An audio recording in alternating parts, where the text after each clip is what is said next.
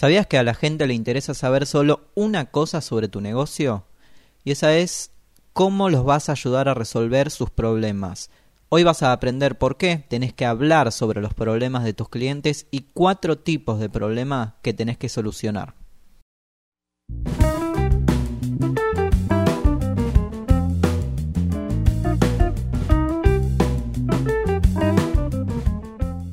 Bienvenidos a 15 minutos de marketing donde hablar claro y sencillo de tu emprendimiento es mejor. Si usas palabras para conseguir clientes, este podcast es para vos. Mi nombre es Lucas Schmidt y en este episodio vamos a hablar sobre los problemas de tus clientes.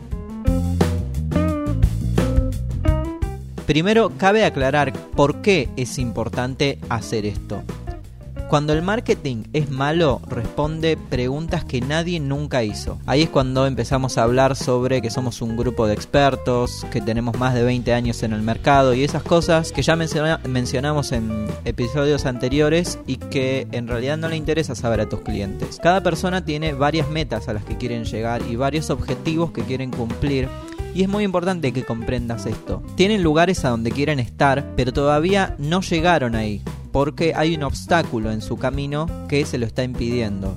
Este obstáculo que tienen es el problema y tu trabajo es remover ese obstáculo, evitar que en un futuro tenga ese problema o brindarle a tu cliente las herramientas para que lo solucione él mismo.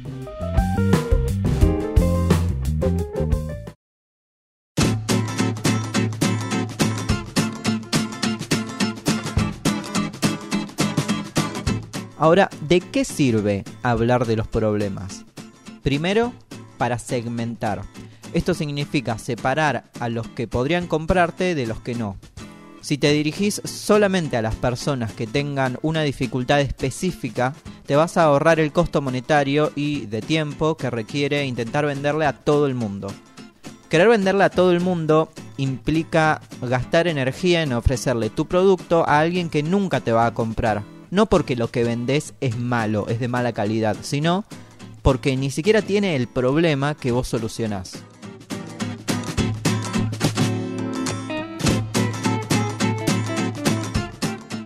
Segundo, y vinculado con lo anterior, hablar del problema sirve para que tu cliente se identifique. Cuando una persona te escucha hablar sobre sus problemas específicos, va a sentir que la conoces, que sabes las dificultades que está teniendo y que vas a ser capaz de ayudarla a remover ese obstáculo que le está impidiendo alcanzar sus metas.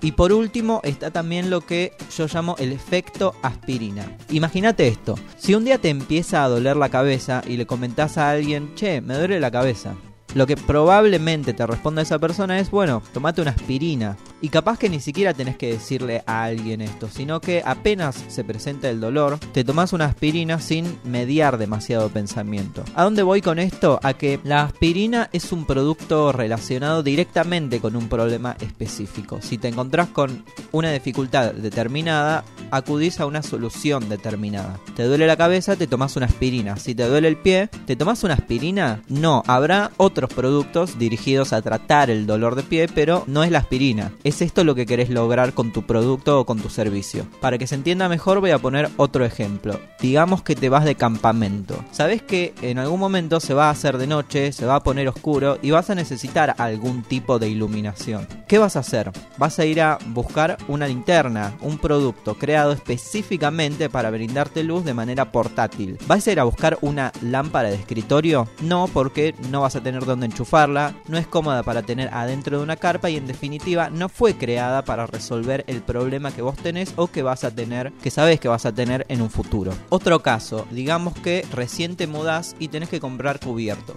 En la esquina de tu nuevo hogar tenés un bazar que vende de todo y enfrente de ese local tenés otro que vende solamente artículos de cocina. Si vas a comprar cubiertos, es posible que cualquiera de los dos lugares te venga bien. Al fin y al cabo estás comprando cubiertos nada más. Pero digamos que hiciste un curso de chef ahora y estás buscando un set de cuchillos específico, de mejor calidad, más caros. ¿A dónde vas a ir? ¿Al bazar que vende cosas en general o al que se especializa en artículos de cocina? Esto sirve no solo para productos, sino también para servicios. Digamos que sos fotógrafo y te especializás en casamientos. Entonces vas a hablar de los problemas específicos que tenga la gente que se casa. Así cuando alguien esté organizando una fiesta de casamiento te elija a vos por encima de cualquier otro fotógrafo que saque fotos a lo que sea. Lo mismo se da con uno que saque fotos específicamente para campañas de marcas de ropa. El cliente siempre va a elegir al que esté especializado y resuelva un problema específico. Ahora, imagínate que sos un mecánico, pero no sos cualquier mecánico, sos uno muy especial porque trabajás solamente con autos de la década del 70. Entonces, si alguien necesita reparar un auto de los 70, ¿va a ir con vos o va a ir con un mecánico que arregle todo tipo de autos? Te va a elegir a vos porque va a sentir que lo conoces, que tenés conocimiento de sus problemas, que vas a saber cómo resolverlos y en definitiva que vas a ser el mecánico mejor capacitado para arreglar su auto. Uso estos ejemplos que pueden parecer raros, pero para que se entienda que esto funciona para cualquier tipo de negocio. ¿Qué tienen en común un fotógrafo y un mecánico? Nada, pero hablar de manera clara sobre el problema que resuelven les va a atraer más clientes a ambos.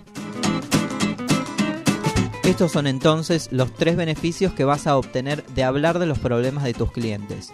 Vas a segmentar a tus posibles compradores de los que no lo son, vas a hacer que se identifiquen con lo que decís y vas a lograr el efecto aspirina. Van a relacionar un problema o situación específica con tu producto o servicio.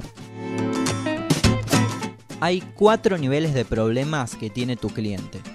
En todo tu marketing, es decir, en tu página web, en tus campañas de anuncios, en los volantes que repartís, en los mails que mandás, tenés que hablar de estos cuatro niveles de problema. Y no solo eso, sino que tu producto o servicio tiene que resolverlos.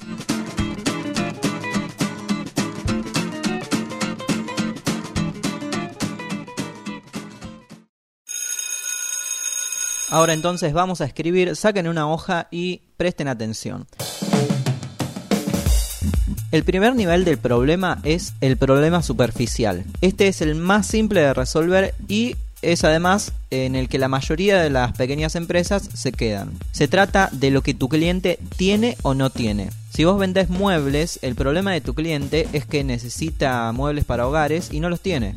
Si sos diseñador web especializado en restaurantes, el problema es que tu cliente quiere un sitio web y no lo tiene. Este nivel de problema se soluciona simplemente adquiriendo el producto o servicio que vos vendés. Vas a escribir entonces ahora cuál es el problema superficial de tu cliente, qué es lo que no tiene.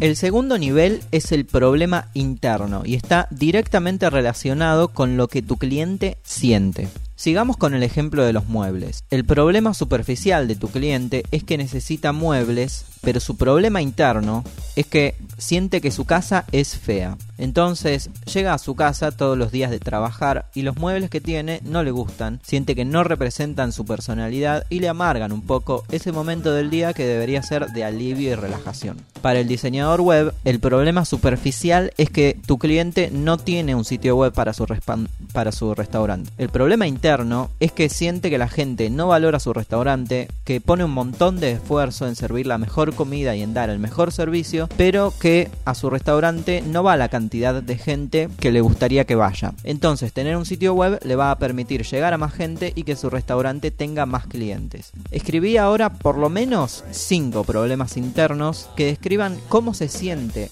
la gente que todavía no compró tu producto. Y cuando tengas los 5 vas a elegir uno, pero primero tenés que escribir por lo menos 5 problemas internos que tiene la gente que te compra. El tercer nivel es el problema filosófico.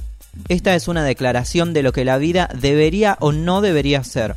Se trata sobre las injusticias de la vida, digamos, y que tu producto va a resolver o va a ayudar a resolver. Para hacerlo más fácil, te va a quedar una oración más o menos así. Nadie debería sufrir tal cosa. O todos deberían poder hacer tal cosa u obtener tal beneficio. En el caso del vendedor de muebles, el problema interno sería algo como nadie debería tener muebles feos que no le gusten en su casa. O podría ser todos deberían poder tener un living hermoso en su hogar. Dependiendo de lo que estemos buscando, nos podemos enfocar en lo negativo del problema o en lo positivo de cuando el problema esté solucionado. En el caso del diseñador web, puede ser algo como nadie debería perder clientes por no tener un sitio web.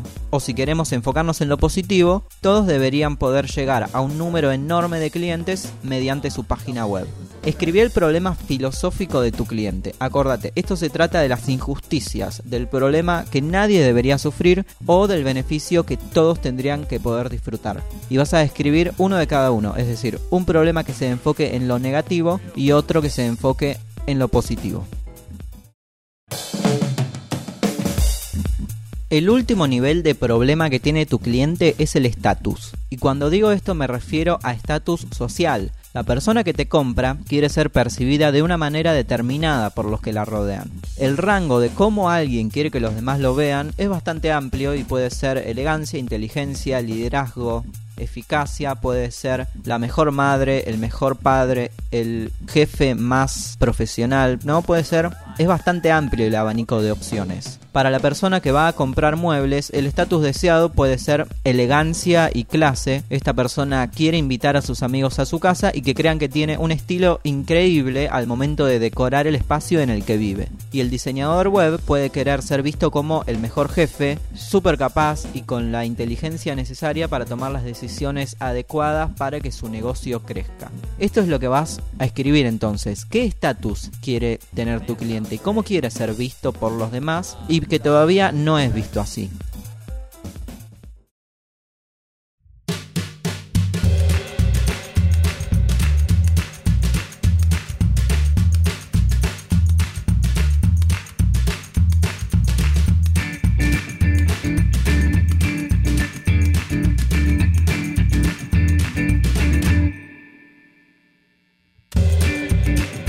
Bien, y ahora que ya sabes cuáles son los problemas de tus clientes, ¿qué haces con esto? Estos problemas los tenés que nombrar en tus piezas de marketing. No necesariamente tienen que estar todos juntos, pero por ejemplo, si uno de tus medios para conseguir clientes es repartir volantes en la vía pública, podés simplemente usar los problemas superficiales e internos. Si tenés un sitio web, podés nombrar todos los problemas de tus clientes para que se identifiquen con eso cuando ingresan a tu sitio. Si haces una campaña de mails, podés usar un nivel de problema por cada mail que mandes y tu cliente se va identificando día tras día con esa campaña de mails y con tu producto. Otra cosa que podés hacer es hablar implícitamente del problema. ¿Cómo se hace esto? Hablando de cómo va a ser el resultado cuando el problema esté solucionado. Por ejemplo, para el dueño del restaurante podés usar un sitio web logra que la gente conozca tus comidas, valore el servicio que ofreces y decidan ir a tu restaurante. De esa forma mencionás tácitamente el problema interno y además el beneficio del producto. Y no te preocupes tampoco si no podés encontrar de manera fácil los cuatro niveles porque dependiendo de tu producto vas a tener que poner más énfasis en algún nivel que en otro. Por ejemplo, para una marca de ropa, el principal nivel en el que, en el que se va a tener que enfocar es en el nivel del estatus como la gente que usa su ropa quiere que los demás la perciban. Y para otro tipo de servicio probablemente sean los niveles internos y filosóficos. Como sea, juga con esto. Escribí varias opciones para los problemas de tus clientes antes de elegir una sola. Y lo importante es que lo escribas. Ya sabes, si tenés alguna duda, si no encontrás cuál es el problema de tus clientes, podés dejarme un comentario. Si estás escuchando desde Spotify o alguna plataforma, metete a 15minutosdemarketing.com y comentame lo que te gustó, lo que no te gustó, eh, qué puedo mejorar de este podcast, en qué te puedo ayudar si no puedes encontrar el problema de tu cliente o también podés mandarme un mail si querés a luca.15minutosdemarketing.com. Mi nombre es Lucas Schmidt, estos fueron 15 minutos de marketing donde hablar claro y sencillo de tu emprendimiento es mejor. Si usas palabras para conseguir clientes, este podcast es para vos.